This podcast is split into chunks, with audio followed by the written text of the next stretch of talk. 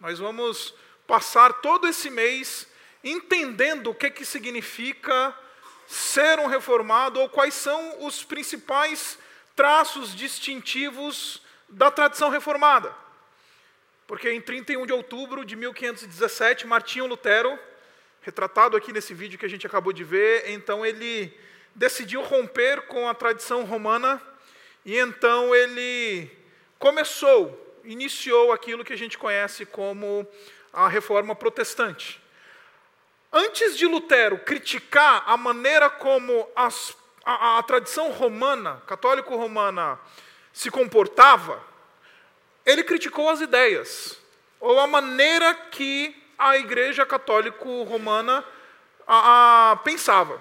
Antes de publicar as chamadas 95 teses e afixar elas lá na porta da Catedral de Wittenberg, Martinho Lutero escreveu 97 teses contra a escolástica, que era um modelo de interpretação que a, guiava e orientava a igreja naquele tempo. E deixe-me explicar para você o que estava acontecendo naquela época.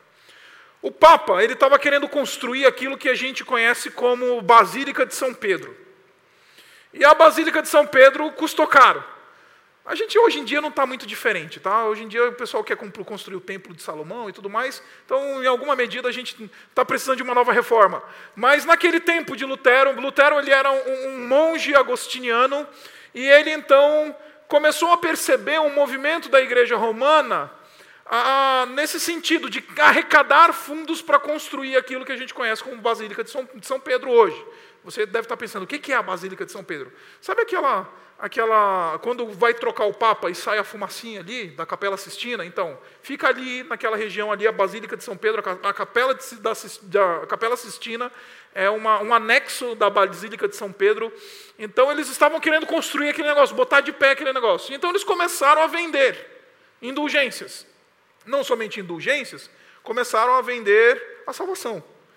Essa frase que nós acabamos de ouvir, que é uma frase do, do, do, do Tetzel, que era o grande opositor de Lutero, representante da Igreja Católica nos seus dias, ali na, na Alemanha, ele, ele dizia: quando uma moeda cai nos cofres da igreja, uma alma sai do purgatório e vai para o céu. Quando a moeda cai, faz aquele barulhinho, né? Cai no, no, no cofre, uma alma sai do purgatório e vai para o céu. E então Martinho Lutero, ele antes de criticar isso que eles estavam fazendo e essa prática, ele decidiu então criticar antes disso, mais ou menos um mês antes, ou mais ou menos esse período que nós estamos hoje, nesse primeiro de outubro, Martinho Lutero publicou essas 97 teses que criticava a maneira que a Igreja Católica pensava. Criticava a hermenêutica, a maneira como a Igreja Católica interpretava, porque a, a, a, o modelo da Igreja Católica era muito simples. É o Papa e o Magistério que dizem como você tem que ler a Escritura. É o Papa e o Magistério que vão te dizer o que você tem que crer. É o Papa e o Magistério que vão dizer para você como é que a coisa funciona. E então, 500 anos atrás, Martinho Lutero então publicou essas 97 teses contra a escolástica e logo em seguida as 95 teses contra a venda das indulgências e começou a tradição reformada ou começou a reforma protestante. Hoje a gente vai falar do primeiro traço distintivo da tradição reformada, sola scriptura. Hoje a gente vai falar do primeiro brado da reforma protestante somente a Escritura. E o que, que significa somente a Escritura? Em outras palavras, significa que a autoridade para a igreja reformada, a igreja cristã de corte protestante reformado, não é homem, não é tradição, não é qualquer outra coisa senão a palavra de Deus. Então, a, esse é o primeiro grande brado, porque a autoridade agora modificou, a, a autoridade não está mais num concílio, a autoridade não está mais numa autoridade eclesiástica, a autoridade está na Escritura. E agora, Martinho Lutero, deixe-me dizer uma coisa para vocês, ele, eles não, ele, ele não inventou a roda, ele simplesmente resgatou alguns conceitos que foram perdidos ao longo da história o conceito de retorno às fontes. Ele, ele, ele, na verdade, foi um agente usado por Deus para resgatar uma visão da Escritura como o centro da vida e da, da fé cristã, como a, a base que orienta a vida e a fé cristã. E eu tenho a sensação de que Martinho Lutero, esse texto que eu vou pregar para você hoje, de, de, que a gente acabou de ler, é um texto que Martinho Lutero também pregou lá, lá em Wittenberg e me inspirou para que eu pudesse trazer para vocês hoje. Mas me parece que Martinho Lutero ele estava interessado em abrir os olhos dos seus ouvintes para aquilo que é a Escritura, não somente dizer que a Escritura ela é a autoridade sobre a igreja ou a gente fundamenta a nossa vida e a nossa fé na Escritura, mas ele está querendo mostrar para nós o que, que é a Escritura, por que, que ela tem toda essa autoridade. E me parece que esse texto que a gente acabou de ler explica isso para nós. Esse texto que a gente acabou de ver, de, de, de olhar e contemplar, ele mostra para nós isso. O versículo 6, ele, ele, ele, ele é muito interessante porque ele começa com um mandato. Ele diz assim: busquem ao Senhor enquanto é possível achá-lo. E aí ele vai estabelecer um contraste logo em seguida. Ele vai dizer que há um contraste entre o homem ímpio, aquele indivíduo sem Deus, e o Senhor. O ímpio, ah, ele precisa se arrepender. Por quê? Porque ele tem caminhos maus e pensamentos alheios a Deus. O versículo 6 diz assim: Busquem ao Senhor enquanto é possível achá-lo, clamem por ele enquanto está perto. O ímpio abandone o seu caminho. Seu caminho. O ímpio é convidado a abandonar o seu caminho. E o homem mau, os seus pensamentos. Ou seja, quando a palavra de Deus fala de caminho e de pensamentos, ela não está falando só de ideias ou de uma estrada. A palavra de Deus ela está falando, quando fala de caminho, fala de estilo de vida, fala de padrão de comportamento.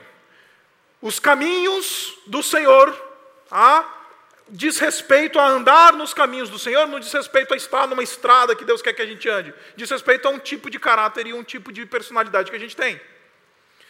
E os pensamentos não dizem respeito somente àquilo que passa na nossa cabeça, mas às nossas convicções e aquilo que orienta a nossa vida.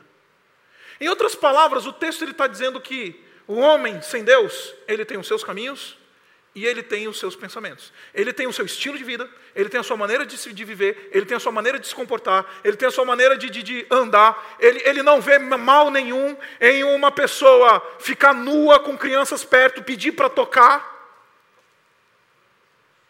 Um homem mau, ele tem o seu padrão, ele se guia pelas suas próprias convicções, ele tem a sua orientação intelectual, ele tem a sua mente e ele vive segundo aquilo que ele deseja. E o interessante é que o texto pinta para nós uma coisa muito interessante, um contraste entre isso do que a gente vê e o versículo 8. Ele vira para nós e diz assim: Pois os pensamentos, os meus pensamentos, está dizendo o Senhor, não são os pensamentos de vocês, e os meus caminhos não são os caminhos de vocês. Em outras palavras, ele está dizendo que existe uma diferença e uma distância abissal entre aquilo que passa no caminho do homem sem Deus, aquilo que é a mente do homem sem Deus, e aquilo que é o caminho de Deus e aquilo que é o pensamento de Deus. E o texto está dizendo para nós que essa distância ela é abissal. O versículo 9 diz assim: Assim como os céus são mais altos do que a terra, também os meus caminhos são mais altos do que os seus caminhos, e os meus pensamentos mais altos que os seus pensamentos. E deixe-me explicar uma coisa para você aqui. Na antiguidade, na era em que não tinha telescópio, não tinha, por exemplo, a medida de distância, por ano-luz, quando alguém na antiguidade queria comunicar uma distância quase que intransponível, ele dizia, ele falava três expressões. A primeira é uma expressão que diz respeito ao fundo do mar, às profundezas do mar. Então, quando na antiguidade alguém queria falar que algo estava muito distante, ele diria como tão longe quanto as profundezas do mar. Por quê? Naquela época não tinha submarino, ninguém nunca tinha chegado no fundo do oceano. Então eles não sabiam quão fundo é, quão profundo é, ou seja, algo muito distante era algo que ficava lá no fundo do oceano. Primeira expressão. A segunda expressão é aquela expressão que a gente conhece também, que aparece na Escritura, que é aquela expressão que fala do, da distância do Oriente para o Ocidente, ou do leste para o Oeste. Essa distância, é, é, é, essa, essa expressão comunica essa distância abissal. Então, não somente o fundo do mar, a expressão é ó, tão longe quanto o fundo do mar de nós, e tão longe quanto é o Oriente do Ocidente, também tem uma outra expressão, a expressão tão alto, tão longe quanto é o céu da terra. Em outras palavras, essa expressão aqui é aquela expressão assim que a gente usa nos nossos dias assim, mano, é longe onde Judas perdeu as botas, né? perdeu as meias. Em outras palavras, o texto está dizendo para nós que existe uma distância, existe uma, um, um espaço entre a mente de Deus, os planos de Deus, a vontade de Deus e a mente de, do homem pecador, a, a, os planos do homem pecador, aquilo que passa na, na cabeça do homem pecador. É um espaço sideral de diferença. Anos-luz. Aí a pergunta que se levanta para nós ela é muito simples. O que, que isso tem a ver com a Escritura e com a palavra de Deus? Muito simples, queridos. É por meio da Escritura que Deus ele rompe essa distância e se aproxima daquele que ele quer alcançar. Por isso que o versículo 6 começa assim: Busquem ao Senhor enquanto é possível achá-lo, clamem por ele enquanto está perto. Perto. Como assim, ué? Não é, não é tão longe quanto os céus se separam da terra? Não é uma distância abissal? É, mas essa distância foi vencida. Como? Pela palavra de Deus, pela Escritura. Deus se faz perto do homem pecador, como? Pela palavra. Deus está distante de mim de você, da mesma distância que nós estamos da Escritura. A distância que Deus está de nós é a distância que nós estamos da Escritura. Porque a Escritura é ponte a Escritura transpõe essa distância. A Escritura traz Deus para perto. A Escritura bota Deus no, ambiente acessível. Agora eu consigo descobrir o que passa na mente de Deus. Agora eu consigo saber quais são os planos de Deus. Agora eu consigo ver o que, que Deus deseja. Agora eu consigo entender quais são a, o, qual que é o caminho de Deus. Por quê?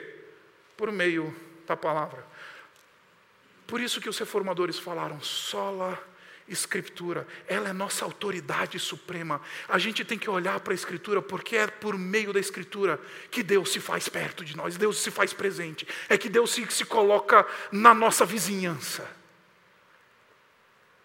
Como é que eu vou conhecer, pastor, a vontade de Deus? E, e gente, eu estou acostumado a, a, a, lidar com crente que é, é assim perdidão, né? Tem um crente perdidão, que, que, é aquele que não sabe o que vai fazer da vida, não sabe os sonhos e os planos, ele vive naquela angústia de o que, que eu vou fazer da minha vida, o que, que eu vou ser quando eu crescer, né? Você já percebeu que a igreja evangélica brasileira hoje, ela está correndo cada vez mais atrás de gurus gospel? Porque o guru gospel é uma tentativa de remediar a ausência da escritura. Porque se a Escritura que revela, se a Escritura é quem mostra o que passa na cabeça de Deus, se é a Escritura que diz quais são os caminhos do Senhor, se é a Escritura que aproxima Deus de nós, e eu estou longe da Escritura, eu não vou saber o que Deus pensa, eu não vou saber o que Deus quer, eu não vou saber qual é a vontade de Deus para a minha vida. Aí o que, que eu vou fazer? Vou procurar o irmão, a irmã do coquinho. Aí vou procurar o guru gospel. Por quê? Porque como eu não tenho subsídio espiritual para tomar decisões e me conduzir, aí é melhor o pastor vir me abençoar. É melhor me colocar debaixo da, me colocar debaixo da, da cobertura espiritual. Aí é melhor eu, eu, eu procurar o horóscopo. Eu já falei isso daqui, eu acho. Outro dia eu estava vendo na, na, na internet 75% dos leitores que consomem, dos consumidores de literatura esotérica no Brasil, está no UOL isso, procura lá, são, se dizem cristãos evangélicos. Já que Deus está tão longe, já que eu não me aproximo dele, porque ele está lá do lado, na palavra. E aí, como ele está tão longe, tão distante, eu não é, é a distância do céu para a terra. O que, que, eu vou fazer? Ah, é melhor procurar o horóscopo. É melhor procurar o, o, guru gospel. É melhor procurar a celebridade. É melhor eu correr atrás e, e, e achar os meus papas. Já disse Salomão: não há nada de novo debaixo do sol. Aquilo que foi se tornará a fazer. É por isso que a gente, depois que a gente se distancia da palavra, depois que a gente negligencia a autoridade da Escritura, depois que a gente entra nesse negócio de não levar a palavra de Deus a sério, a gente vive um, uma vida de interrogações, num mar de interrogações. A gente não consegue tomar uma decisãozinha sequer na vida. A gente não sabe lidar com uma situaçãozinha, simples que seja, na vida. Porque quanto mais distante da palavra a gente está, mais distante dos pensamentos e mais distante nós estamos dos caminhos do Senhor. Como é que Deus botou para perto, trouxe para perto? Como é que Deus venceu essa distância? Por meio da Sua palavra. Os reformadores diziam no passado: vocês querem conhecer a Deus? Vocês não precisam de intermediários humanos, vocês não precisam do Papa, vocês não precisam de autoridade eclesiástica, vocês precisam da Escritura, sola Escritura. A religião cristã é uma religião escritur, escritur, escriturística. A religião cristã, ela não é uma religião de arrepio da espinha, ela não é uma religião de achismo, ela não é uma religião de, de, de gurus a religião cristã é uma religião que se baseia na Escritura. Porque Deus transpôs essa distância por graça, por meio da Sua palavra. Você quer saber o que passa na minha cabeça? Você quer saber quais são os meus caminhos? Você quer saber, ou você precisa de subsídio para tomar decisões na sua vida? Me encontra na palavra. Busquem o Senhor enquanto Ele está perto. Clamem a Ele, porque Ele não está distante. Qual que é a distância, pastor? Você tem uma Bíblia em casa? Quantos metros está você da Bíblia? Essa é a distância que você está de Deus. Essa é a distância que você está de Deus. Os reformadores falaram: voltem para a Escritura, não é à toa. Porque quando a gente volta para a Escritura, a gente não volta para um sistema religioso, a gente volta para Deus. É por isso que a Escritura é importante. É por isso que crente, ele segue, orienta a sua fé e a sua vida com Deus por meio da Escritura. Querido, isso tudo que eu estou falando para você não vai fazer sentido nenhum e não vai ter nem sequer valido a pena você ter estado aqui hoje. Se amanhã, quando você estiver sozinho, sem ninguém te vigiando, você não abrir a palavra de Deus e buscar o teu Senhor. O grito do solo, a Escritura, é um grito de encontre-se com o Senhor. Encontre-se com Deus, porque se eu preciso me encontrar com o Senhor, eu vou para a Escritura. Eu não vou para culto de milagre, eu não vou para louvorzão, eu não vou para isso, não vou para aquilo, não vou para campanha. Para onde é que eu vou? Para a Escritura. E a gente vive um cristianismo, meus irmãos, que ele é um cristianismo anencéfalo. O que é o cristianismo anencéfalo? O cristianismo anencéfalo é o cristianismo que, por que esqueceu da Escritura? Por que teve dificuldade e não se encontra mais com a palavra de Deus?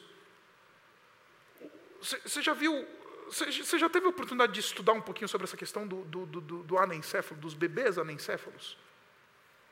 Eles não têm vida, eles morrem. Nem que nasce sem cérebro, morre. Deu para entender porque nós estamos vivendo uma era de crentes mortos em seus delitos e pecados, que acham que são crentes, porque eles não se encontraram com a vida que flui da Escritura. Porque eles não se encontraram com um Deus que está na Escritura, eles não se encontraram com Deus que se revela na Escritura. Você quer conhecer a Deus, você quer saber quais são os pensamentos do Senhor, quais são os caminhos do Senhor. abra sua Bíblia. Desligue a internet. Desligue o canal midiático de religião e show da fé. Abra a sua Bíblia. Agora, o texto continua.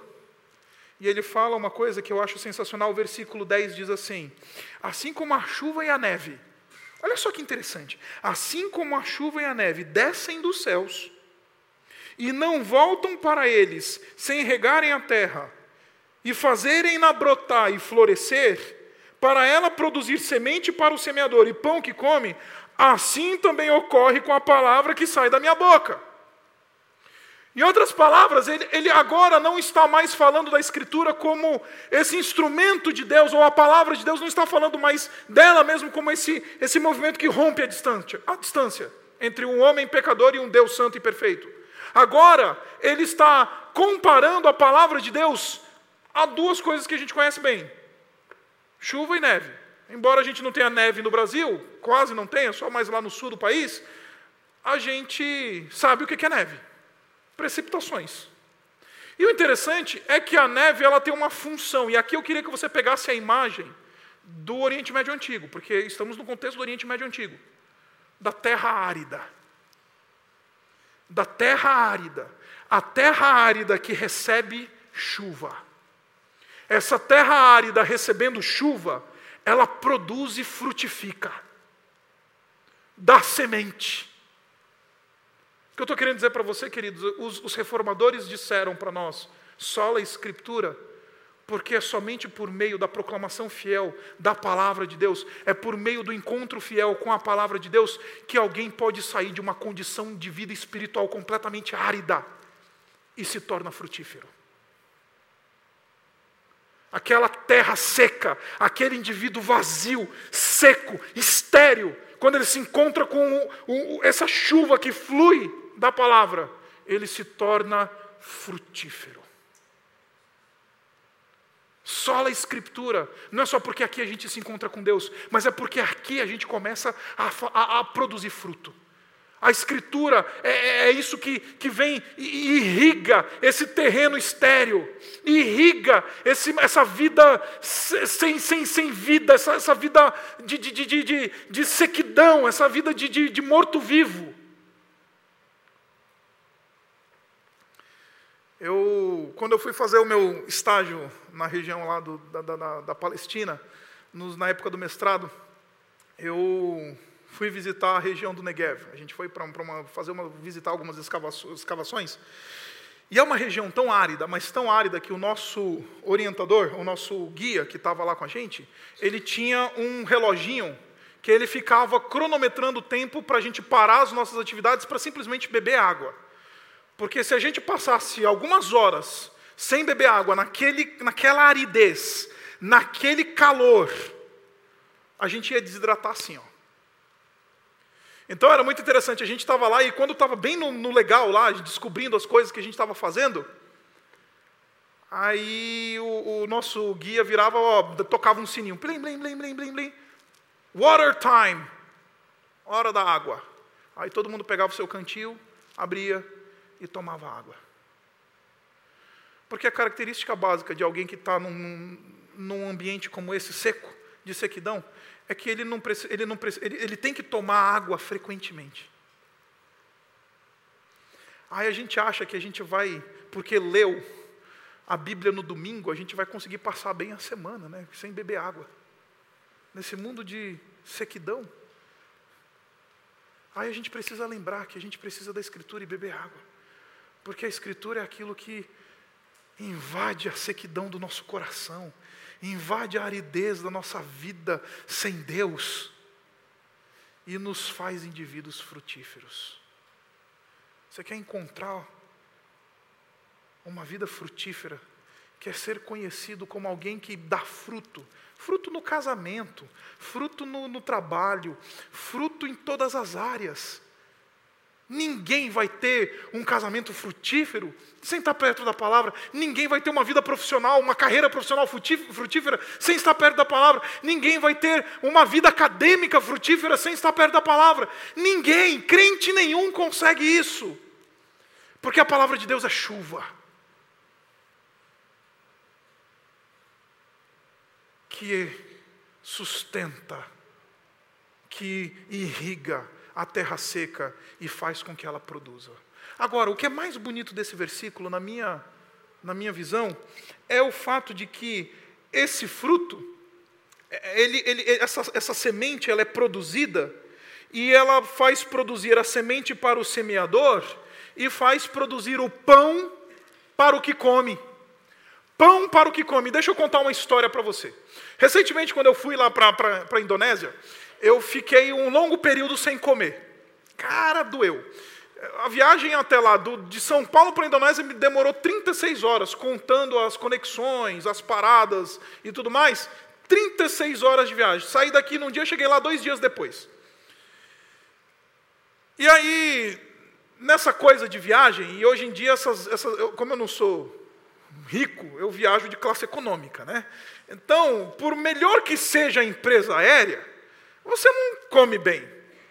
Eu lembro que numa viagem, num trecho de 18 horas de voo, eles serviram um, um pãozinho com manteiga bem michuruca no início do voo e depois uma outra, um outro biscoitinho, um negócio lá meio esquisito que eu não quis comer também porque era esquisito no finzinho do voo. Só. Eu lembro que eu cheguei em Jacarta com uma fome, que eu não estava me aguentando. Depois de, de viver de migalha 36 horas, e de novo, eu sou gordo, né? A minha, a, minha, a minha silhueta diz que eu gosto de comer e gosto de comer bem. Então eu cheguei em Jacarta, na Indonésia, morrendo de fome. E o nosso transporte do aeroporto para o hotel demorou, e eu estava angustiado, porque eu não tinha conseguido trocar dinheiro lá, do, do, do dinheiro do, da Indonésia, tinha só dólares na mão e não sei o que e tal, estava angustiado, não conseguia comprar nada, nem sequer uma garrafa d'água eu conseguia, conseguia comprar. Cheguei no hotel. Aí cheguei no hotel e falei, pronto. Eu, mandei as minhas malas para cima, para o apartamento, entrei no restaurante. Que decepção. Só comida indonésia. O odor do restaurante me fazia mal. Daquelas comidas exóticas indonésias, eu falei, cara, eu não vou comer aqui. Subi no meu quarto, morrendo de fome, cavando na minha mala, ver se tinha sobrado alguma bolacha, alguma coisa, para ver se eu, eu conseguia enganar a fome. Liguei no, na recepção e falei, amigo, eu preciso de um hambúrguer. Um hambúrguer que seja. Aí falou: ah, sim, senhor, nós temos, né, naquele inglês macarrônico do indonésio lá, da, da recepção. Ele disse: sim, senhor, nós temos um hambúrguer aqui. Eu falei: então manda dois. 35 minutos de espera. Eu acho que eu nunca esperei tanto alguma coisa com tanta ansiedade como esses dois benditos hambúrgueres que vieram 35 minutos depois. Eu lembro que quando esses hambúrgueres chegaram na, no meu quarto do hotel, eu comi em pé. Eu não esperei sentar. Como foi bom e prazeroso o sentimento de saciedade, a sensação de estar saciado. O que eu estou querendo dizer para você, querido, é que a palavra de Deus é assim para a nossa alma. Tem que ser assim para a nossa alma, caso contrário, se a gente não tem esse prazer, sabe aquele negócio do Salmo capítulo 1? Antes o seu prazer. O grande problema é que a gente lê a Bíblia, queridos, para. E essa é uma maldição de batista, como falou o Samuca hoje, bem falado baptista, né? A gente gosta de ser baptista, né? E a gente lê a Bíblia para satisfazer a nossa curiosidade teológica e intelectual. É assim que a gente lê a Bíblia. Para acumular dados bíblicos, para saber memorizar referências bíblicas, não para ter a nossa alma saciada pela palavra de Deus. Aí por causa disso, o indivíduo está até na palavra, o indivíduo até faz, ah, pastor, eu faço uma devocional aqui e ali, mas não sabe porque a vida está uma tragédia. Porque ele se aproxima da palavra a fim de satisfazer a sua curiosidade teológica e não de alimentar o seu coração e a sua alma com a palavra de Deus. O Moody, ele falou uma coisa que eu acho sensacional, e quando eu falo sobre esse tema eu repito. Ele disse que a palavra de Deus não nos foi dada para satisfazer as nossas curiosidades, mas para alimentar a nossa alma. Enquanto a gente não olhar para a palavra de Deus como esse hambúrguer na hora da fome, enquanto a gente não olhar para a palavra de Deus como esse negócio que vai alimentar o nosso coração, alimentar a nossa alma e satisfazer profundamente a nossa vida, a gente não vai saber o que é andar perto de Deus e ter uma vida genuinamente satisfeita. A gente vai viver de migalha. E deixe-me dizer para você, se você vive da leitura bíblica e do sermão de cada domingo, você é um morto de fome. Crente que depende só do sermão para viver, passa fome. Não é à toa que a vida está toda bagunçada. Não é à toa que a vida está toda destruída. Não é à toa que o indivíduo não consegue se confortar, se conformar àquilo que lê. Por quê? Porque passa fome. Satisfação.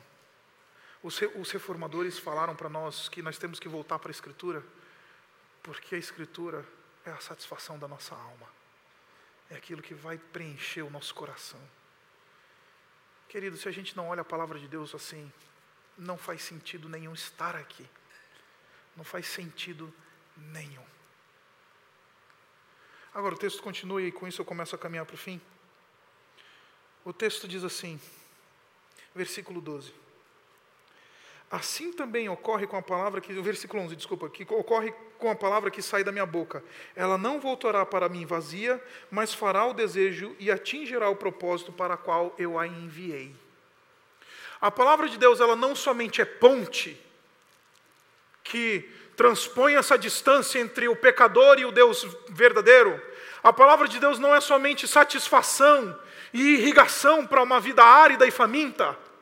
A palavra de Deus, ela, ela é soberana. Deus, Ele realiza os seus planos e os seus propósitos por meio da Sua palavra. Ele nunca deixa de fazer e realizar aquilo que Ele designou para a Sua palavra, e, e Ele não vai deixar e permitir que isso não aconteça. Se Ele estabeleceu isso, vai acontecer. Os planos, a vontade, o desejo de Deus não voltam vazios. Porque a palavra de Deus é quem realiza isso. A palavra de Deus é soberana. O que eu estou querendo dizer para você, querido, é muito simples. A gente vive uma época em que as pessoas elas se dizem convertidas no Senhor Jesus Cristo. E elas se, diz, se dizem convertidas no Senhor Jesus Cristo na medida em que elas assistiram um evento gospel. Eu lembro que uma vez chegou uma menina para mim e falou assim: Pastor, é, eu me converti. Eu falei: Ah, joia, legal, conta aí para mim o teu testemunho de conversão.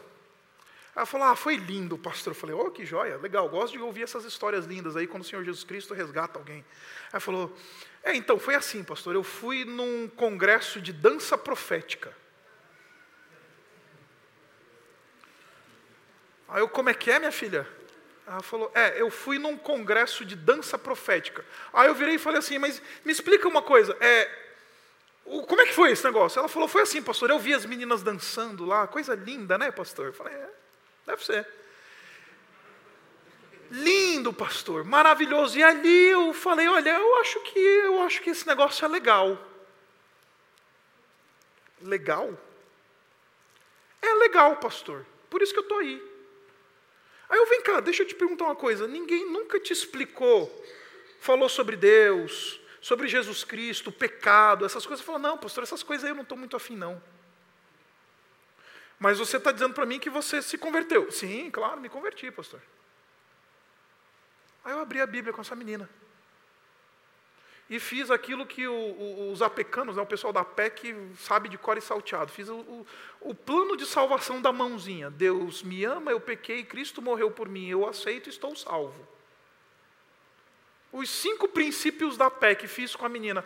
Aí ela virou para mim e falou assim: Pastor, ninguém nunca tinha me falado isso. Eu nunca tinha entendido essas coisas. Eu falei: Pois é. E como é que eu faço para crer desse jeito aí que você está falando para mim na palavra? Eu falei, simples, confessa o Senhor Jesus Cristo como Senhor e Salvador da tua vida e você vai ser salvo. Não é lá pelo negócio lá que eu participei. Esquece aquilo lá, minha filha. O que eu estou querendo dizer para você, queridos, é que Deus ele salva. Deus ele age, Deus ele faz realizar os seus planos e propósitos somente por meio da palavra. Tiago vai dizer que nós somos gerados pela palavra. Sem proclamação fiel da Escritura não há conversão. Sem proclamação fiel da Escritura não há alguém que vai ser alimentado pela, pela, pela palavra. Sem, sem Escritura não tem vida, queridos. Ele vai cumprir. E finalmente, versículo 12. Vou para o 13. Diz assim: No lugar do espinheiro crescerá o pinheiro, e em vez de roseiras bravas, crescerá a murta. Isso resultará em renome para o Senhor, para sinal eterno que não será destruído. Muito simples o que eu tenho para dizer para você, querido. A palavra que chove, que produz a semente, que irriga, que faz a diferença, que faz o indivíduo frutífero, que faz o indivíduo ter satisfação nessa vida, ela transforma o espinheiro vai virar pinheiro. E a roseira brava vai virar murta. E deixa eu explicar para você o que, que é isso, na ideia do autor bíblico. Espinheiro, você sabe o que, que é? Ninguém quer estar perto. Ninguém tem prazer. Eu lembro que uma vez andando de bicicleta, um dos vizinhos lá nossos, lá da, da, da onde a gente estava, na nossa casa em Boa Vista, ele tinha um, um, uma, uma, uma, frente do seu jardim ali, da casa, um, um, negócio de uma parede, assim, um muro de, natural de espinheiro. E um dia andando de bicicleta, tropecei, caí e rolei em cima daquele espinheiro. Eu tenho a sensação que às vezes encontrar alguns crentes hoje em dia é assim, é rolar em cima do espinheiro. Porque o cara não, não passou por transformação que vem da palavra. Pensa num cara chato Pensa num cara ruim. Pensa em alguém que você não consegue lidar. É crente espinheiro. Crente, ah! Sabe? Crente espinheiro. Que não passou por transformação. É um mala gospel.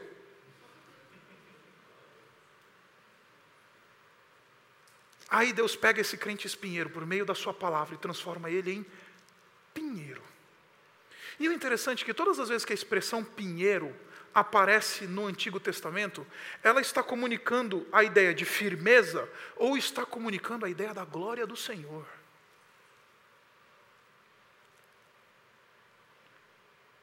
Firme. Pinheiro é firme. Pinheiro suporta a tempestade. Pinheiro aguenta tranco. Pinheiro vem o vento e não enverga. Pinheiro é forte. Crente pinheiro é o que a gente precisa hoje em dia. Agora, não somente é transformado em crente pinheiro, a palavra de Deus nos diz que a roseira brava é transformada em murta. Roseira brava é aquela roseira que não foi tratada, que é cheia de espinhos. E a murta eu acho que talvez você não entenda um pouquinho. Eu fui pesquisar isso daí durante essa semana para ver se eu conseguia compreender isso daí e descobri uma coisa muito interessante. A murta no mundo, no mundo no Oriente Médio antigo era conhecida por duas razões. Primeiro, porque ela era o adorno das noivas.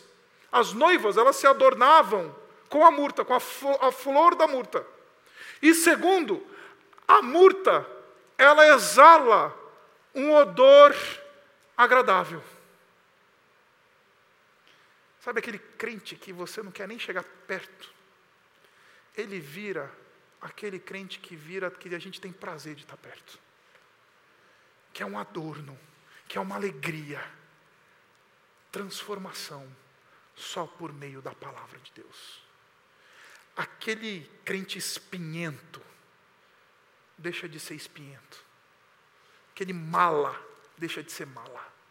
O iracundo deixa de ser iracundo. O avarento deixa de ser avarento. O orgulhoso deixa de ser orgulhoso. Ele é transformado. Aí o marido ruim vira marido bom. A esposa, a, a, a, goteira, né? a esposa que goteja lá de Provérbios, vira uma esposa agradável, uma mulher virtuosa. O filho, o pai, o estudante, o professor, seja quem ele for, quando ele está em contato com a palavra de Deus, ele passa por transformação. Não existe um corpo de indivíduos transformados sem que a palavra de Deus não esteja sendo proclamada ali naquele lugar. Não existe uma igreja de indivíduos transformados sem que a palavra de Deus esteja sendo proclamada de maneira fiel naquele lugar. Pode ter entretenimento, pode ter o baoba, pode ter pula para Jesus, pode ter tudo, mas não tem transformação, porque transformação só vem por meio da palavra. Porque é só assim que o espinheiro deixa de ser espinheiro e se torna um crente firme para a glória de Deus. E aquela roseira brava se torna uma murta, um verdadeiro adorno, com um odor agradável. A gente quer chegar perto, a gente quer caminhar perto, a gente quer estar junto. Por quê? Porque faz bem e abençoa. Sola Escritura. Por quê?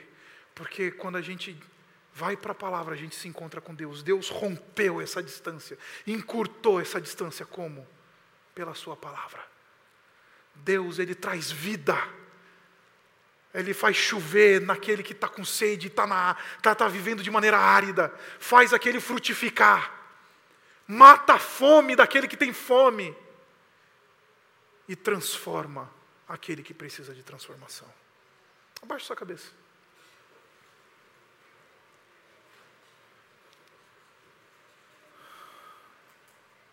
A pergunta que eu quero fazer para você para encerrar é muito simples. O que, que você prefere? Ser murta ou ser espinheiro? Viver com sede ou viver saciado? Viver distante ou estar perto? Uma vez que a gente escolhe isso entre uma coisa e outra, aí isso vai determinar como a gente vai levar a sério ou não, se a gente vai levar a sério ou não a palavra de Deus. Então, minha sugestão para você é que você ore essa noite dizendo: Senhor, sola a Escritura, que a tua palavra somente seja aquilo que me aproxima de ti, que a tua palavra somente seja o teu instrumento para me trazer vida nova, abundante, que a tua palavra somente seja o teu agente na minha transformação. Obrigado, Pai, por essa palavra. Obrigado porque a gente recebeu um legado tão precioso, tão importante. Ajuda-nos a valorizar, ó Pai, o brado da Escritura, o brado que clama e grita a Escritura somente. Pai, obrigado porque o Senhor decidiu romper essa distância por meio da tua palavra. Obrigado porque agora o Senhor está perto. Obrigado porque o Senhor está acessível a nós. Ajuda-nos a reconhecer o valor disso. E Pai, ajuda-nos a ter fome pela Tua palavra, ter prazer na Tua palavra.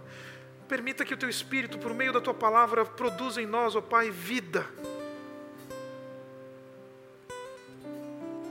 Que a gente literalmente faça banquetes todas as vezes que a gente se encontre com a tua palavra. E que a tua palavra, assim, ó Pai, produza em nós uma transformação tal, que a nossa vida seja transformada, que o nosso caráter seja mudado, que aquilo que precisa ser tratado seja tratado. Porque isso vai ser um sinal de glória para o teu nome. Então, Pai, faz dessa comunidade uma comunidade que te ama de maneira profunda e ama se encontrar contigo ao se encontrar com a tua palavra. Faz de nós, ó Pai, fiéis a Ti acima de tudo. Porque precisamos desesperadamente ter a Tua presença e ter o Senhor perto de nós. Precisamos desesperadamente matar a nossa fome perto de Ti. E precisamos desesperadamente ter o nosso caráter transformado, dia após dia, a imagem do Teu Filho. Nós oramos assim, ó Pai, e nós pedimos em nome do Senhor Jesus. Amém.